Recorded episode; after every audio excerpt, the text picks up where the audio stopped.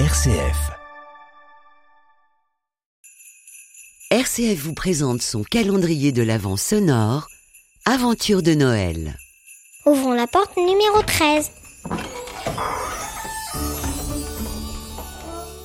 Je me souviens, c'était il y a 4 ou 5 ans, j'avais dû prendre mes vacances après Noël et j'étais donc seul ce soir-là, euh, sans ma femme ni mes enfants qui étaient à l'autre bout de la France avec euh, mes beaux-parents.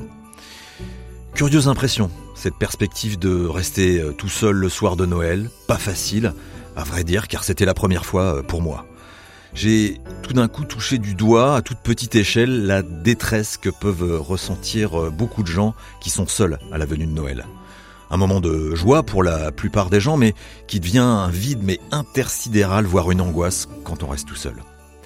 Alors j'ai décidé de pas rester euh, là ce soir-là devant la télé toute la nuit. Je me suis dit, je me suis mis un coup de pied aux fesses et je me suis dit et si je vivais cette soirée avec des personnes qui elles sont vraiment seules dans la détresse? Alors j'ai contacté euh, l'association Notre-Dame des Sans-Abri qui accueille dans la région lyonnaise les personnes à la rue. Ils m'ont dit ok tu peux venir donner euh, un coup de main comme bénévole le soir de Noël. Le 24 au soir, je me suis donc retrouvé dans un camp construit avec d'anciens euh, containers aménagés en dortoir et en salle d'accueil près du port fluvial dans le quartier industriel de Lyon.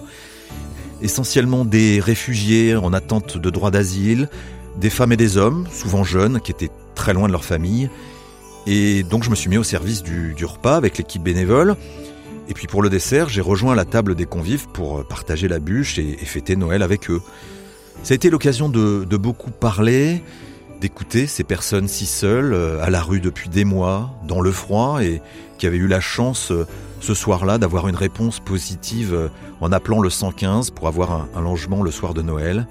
Bref, de vrais beaux échanges, de la chaleur humaine, de la fraternité.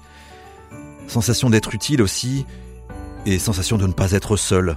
Et c'était soudainement ces personnes qui m'en avaient fait le cadeau avec leur sourire alors que c'était moi qui étais venu euh, les soutenir.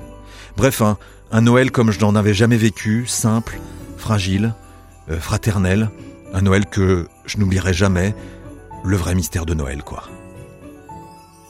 Pour retrouver de nouveaux témoignages de Noël fraternel, rendez-vous dès à présent sur rcf.fr, sur l'application RCF et les principales plateformes de podcast.